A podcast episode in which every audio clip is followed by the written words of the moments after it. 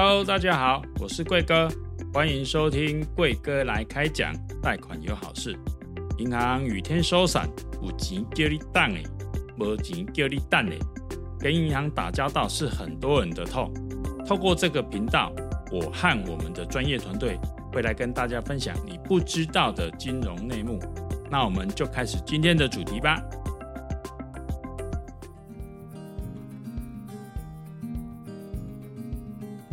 天继续跟大家分享联征报告，只要出现这个就 BBQ 喽。景光上，你在看信用卡的部分呢、啊？第一，你会先注意到哪一个地方？其实信用卡的话，就是会看它的循环余额，对，它到底有没有循环？嗯，其实信用卡吼，你如果正确使用信用卡，你每个月都结清还，它是不会有利息产生的。嗯、对，你每个月刷多少还多少，对，这不有这是不会有利息产生的。但是如果假如您开始使用循环利息的话，那你要记住哦，循环利息是怎么算的呢？循环利息不是说你这个月可能诶刷了一万块钱，我缴了缴了八千块钱啊，我留留两千块钱来循环。嗯，那你会认为它是用两千块钱的利息来去算的吗？错喽，错喽，它是用一万块钱的利息来去算，只要你当月没有结清，它是用利一万块钱的利息来去做循环的。哦。是这样哦，真的，对对对对，所以说所以说你只要有有余额没有去结清，它就是用当月的那个刷卡的金额来去做循环利息，嗯嗯、对，是这样。因为循环利息很贵嘛，大部分来讲，循环利息正常来说大概差不多是十五、十六趴都有可能。对，对对对对，那当然有些人信用比较好，银行有优惠给他，可能十趴、八趴，我都有听过。嗯嗯、但是当你开始使用循环利息的时候，银行就会注意，因为银行会每个月去查询你的联征，去注意你的状况。那你的循环的金额越多的话，那相对银行会把这个利率会慢慢往上提，因为他们觉得风险开始增加。嗯、对，再来就是我们会看你有些分期。比如说你每个你买东西，比如说我去买个电视机、买个电冰箱、电脑、三 C 产品之类的，现在网络上很多很方便，就是分三期、六期零利率。可是你要注意看哦，有些会跟你收手续费哦。嗯，那手续费其实你就要把它转嫁成利息来去算。那分期如果分期金额太多，它甚至于有些人是你信用卡循环，它可以让你就是转换成分期。嗯，对，也有些是这样，就我现在循环很多的，转换成分期，分期的额度越多，其实也是不方便的。因为信用卡我们在评估的话，大概是缴十分之一。嘿，就是说你借一万块钱，你一个月要缴一千块；你借十万块钱，循环十万块钱要缴要缴大概差不多一万块钱。嗯，对，那其实这月付金确实蛮重的。对，而且这一万块钱还不一定全部都本金。嗯，嘿，都还还有还有很大部分都是利息。对，信用卡还有一种就叫预借现金。嗯，这也是很多人使用。就是说，他可以去你去 ATM 可能插一下卡片进去，他就可以让你先借钱出来。那当然，预借现金，他第一会给你抽手续费，第二会给你用很高的循环利息来去计算。嗯、所以这个其实非到万不得已，千万不要使用它。对对对，这个都是不好的。如果您有能力能够再贷款的话，也就是你的收入明确正常的话，贷款的话建议都还是直接去办理信贷，或者是办理房贷、办理车贷，直接借一笔资金来，这个利息会比较便宜。如果你是用信用卡这种工具来去借的话，它利息会高很多。预借现金的额度现在其实都有往下降了。如果说大家有注意的话，其实后期办的卡片来讲的话，假设你的额度是十万块，它就最多就是十 percent。对，对他们现在就是因为今晚会的关系，他们有做一些规定，所以其实也没有早期，就是可能你有十万块的卡额，你就可以借到五万，甚至再更多。对，对，所以其实今晚会也是有在控制这一块了哈。那现在就会比较少看到预借现金的部分，因为金额真的太小。还有我们其实会看的部分，就是我们会去观察这个客户他跟各家银行申办的时候，他的一个信用卡的额度，也会跟他的财力会有一些相关。因为我们在办卡的时候，现在银行大部分办卡，他也不会就是一卡办卡，嗯，好，以前早期可能一卡办卡。那就是很简单嘛，我只要有办到第一张卡以后，就开始开开始可以办第二张、第三张。现在都是就要付财力证明。嗯，对。对啊、而且就是说，像信贷的部分，因为它也是我们的月薪的二十二倍嘛，那包括你的信用卡额度，其实也也会计算进这二十二倍里面哦。对对对。对，所以其实这个都是呃，听众朋朋友这边他可以来做一个注意的部分。对，那还有就是，他会上就是会去秀你的一个信用卡的一个缴款记录，例如说，呃，未缴足最低一缴金额，迟缴一个月或者是两个月的部分，那这个对银行来讲的话都是非常扣分的。你在办贷款的时候，就会影响到你的一个核贷的结果，或者是对，或者是影响到你的一些额度这样子。对呀、啊，当然，因为你你你只要信用有异常、有状况，你缴款有延迟，这个对银行来讲都是觉得你是不守信用的人。讲实在话是这样，因为信人的信用一辈子就这么一次，你信用把它打坏了，你要再恢复回来很困难。对，那之前我们有有有听众朋友有有有听我们之前的节那个节目讲的时候，也就是有说到你的信用状况已经已经就是坏掉了，你要再恢复回来是可以恢复回来的，但恢复回来之后，银行会会按之下做记录。对，会按之下做记录，说啊，你曾经在我这边有什么状况，什么状况？对，对那当然你连连征信用已经正常了，可是你却去，你去，你去这家银行在办贷款的时候，他会，他他就会用评分不足来去跟你说，哦，对不起，你评分不足。行内可能会有一些对，因为他有记录部分，对对，他有记录，他不想再跟你往来了，对，有可能的。对，这个应该没有办法怪银行吧？哈，对不对？所以是信用无价，所以大家要请，请大家要就是守好自己的信用。嗯。通常，如果说你持有这些银行的信用卡，他们每个月都会有做一个原业务的一个往来的查询，嗯、这个是很合理的。那再来的话，就是我们会去看一下客户他近期有没有做所谓的新业务申请。嗯，那新业务申请的话，其实也蛮明确的，就是例如说你今天办的是呃个金，嗯，好，或者是说你今天办的是信用卡支付，好，或者是说你今天办的是其他的贷款的部分，其实它都会秀出呃查询的机构的一些明细这样子。对，给各家银行做参考，这样那大家也可以留意一下这一块。对，这就是查询记录啊。那我们看看到最多的就是一直都是原业务一直查询，一直查询。嗯、那为什么会原业务查询？其实银行它只要跟你办的贷款，它当初写的申请书上面就会有有很小字，你可能没看到。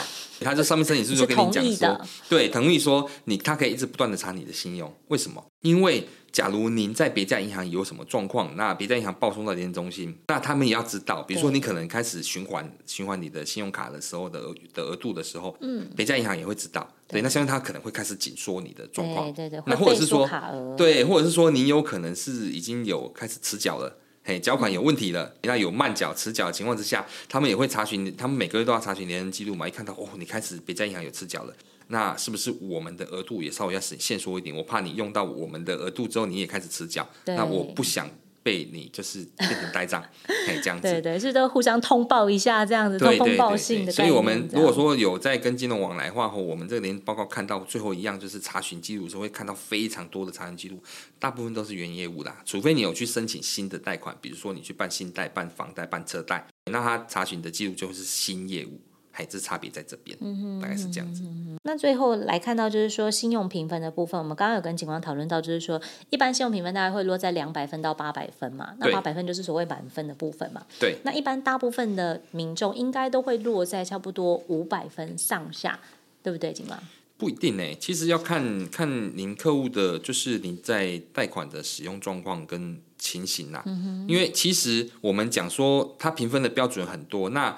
其实你办贷款并不可耻，办了下来之后，你就是要慢慢缴，安心的缴，对，慢慢把它缴完。嗯、那如果你缴缴缴缴缴，那你又突然又觉得说资金不够，你又在办，对，那这叫做信用扩张，因为你一直不断的办贷款，那你又在增加了你的贷款余额。上去之后，那信用评分就会往下掉。对，因为他会发现你一直一直在扩张你的信用，嗯、一直在借钱，一直在借钱。对，对，那你如果说能够乖乖的，我每我只要办了这个贷款之后，我每个月都固定缴，固定缴，你的余额是缓步下降，就是固定这样一直下降的话，相对你的信用评分就会一直慢慢的往上升。嗯，对，那再说你所有的缴款都是正常的，你的你也没有去信用卡循环，那这个其实都对分数来讲都会有差别，都会慢慢上去的。嗯，那满分八百分很难吗？其实不难，你只要你只要借款之后慢慢把它缴缴缴，你只要缴个一年、两年、五年，都是都是正常缴款，而且没有在增加贷款的情况之下，嗯、没有在增加贷款情况之下，那你的分数基本上都会有机会到八百分以上。那贷款当然不只只看了信用报告了，当然它还会有针对一些个人的一些所谓的，就是说你可能你自己的一些工作啊、财力的部分啊，需要去做参考。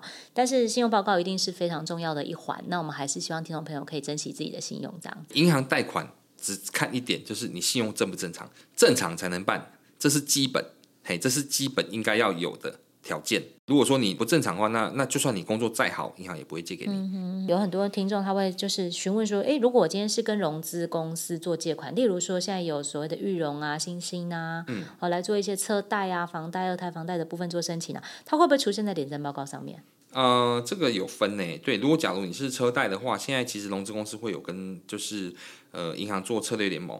哎，对。就是说，呃，他用银行的钱来去放款给你，那银行就是可能抽中间的中间的一部分的利息这样子。然后呢，它它它会秀在那个银行的联征，所以你常会看到，就是你明明是跟玉龙借款的车车子借款的，结果上面为什么会秀远东银行的、嗯、的车贷？嗯嗯、嘿，因为它是跟远东银行做车贷联盟。除此之外，大部分的像像融资公司还有一些产品，比如说机车贷款、商品贷款跟房屋贷款，嗯、对，那这个部分就不会秀在联征。嗯，但是就是说，它还是像房屋贷款还是会有房子设定，所以说房子如果掉房子资料还是看得到。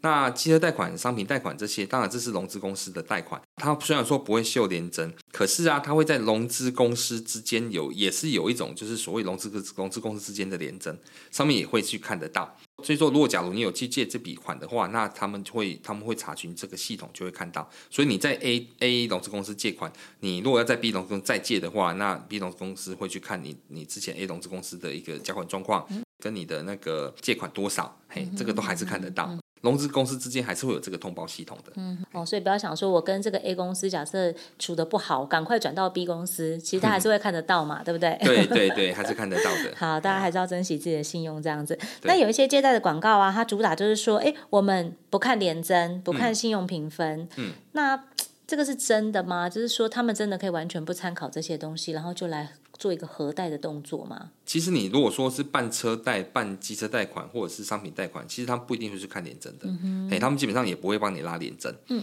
所以说，哎，所以说其实有的是确实是不看联征信用的，他看你是你三个月内有没有跟融资公司往来申请过。哦，如果你有申请过，那他们就不会再借。嗯，还是这样子。那或者是说，您的现在目前的负债有没有有没有融资公司有没有借过钱？嗯，因为融资公司希望生希望能够做到的客户是新客户，就是你完全没跟融资公司贷款过，嗯、你想要跟融资贷款的话，融资比较融融资公司比较欢迎。嗯、对，如果你在跟融资公司一直借一直借一直借，那你你你借的时候，你又没有把前面的贷款还掉，你又借新的，那融资公司一样，他也是会比较保守在看。所以说，其实融资公司当然是比较宽松，对，它比银行宽松很多。那不看联征，不看信用报告，不看信用评分，其实是有可能的。但是它还是看你在融资公司之间往来的状况。那你借了一次，你可能想要借第二次、第三次，那那当然就是后面可能就过的几率就不会太高。嗯、融资公司他们自己也知道，就是说银行贷款贷得到，你不会去跟融资借，因为融资公司利息会比较高一些。对这老实讲。对，都会高一些些，但是是你能负担的范围之内。可是它就是比银行高。那如果你能够在银行借得到钱的话，你不会想要去借融资。对对，那如果你去借融资的情况之下，大部分都是银行借不到，所以融资公司的的客户多分都风险会比较高，因为他们是银行救不到的客户。那相对的情况之下，他们就会相对的保守，尤其像那种比较小额的，像像那个商品贷啦，像手机贷啦，嗯、像像机车贷款这种是属于比较信用商品的。有人说啊，机车贷款它不是信用，它有机车担保啊。那你有想过，机车一台才五万六万，它可以借你借到三十万，这是什么概念？这当然是用信用贷款的一个角度来去乘坐啊。嗯、对，那所以说，相对这样的情况之下，融资公司他们会，如果是他们希望接受新客户，如果你在融资公司一直在打滚，一直在打滚，他可能就觉得你不是非常好的客户，他们就不一定会会在后面再借。所以这是融资公司之间的一个潜规则。对，大概是这样。那当然，房贷、房屋贷款就另当别论，因为房屋贷款毕竟房子是不会动的，车贷也是一样。车子的话，基本上它的担保品也是稍微有价值的。对，那房屋贷款也是一样，房子是不会动的。所以相对的，他们的评估的角度又跟那种就是手机贷款啊、商品贷款啊，或者是机车贷款来讲的话，是评估角度是不一样的。那他们的过件率就会高一些些。嗯大概是这样子，金额也会比较大一点。对对对对。嗯谢谢听众今天的收听哦。下一集我们将介绍房贷还没缴完可以再贷款吗？用房屋增贷理财的几个小配包，欢迎锁定我们的频道。如果有什么想听的主题呀、啊，也可以留言给我们哦。我是好时代的房贷经理张映如，我是好时代房贷经理周景光。谢谢您，我们下周再见。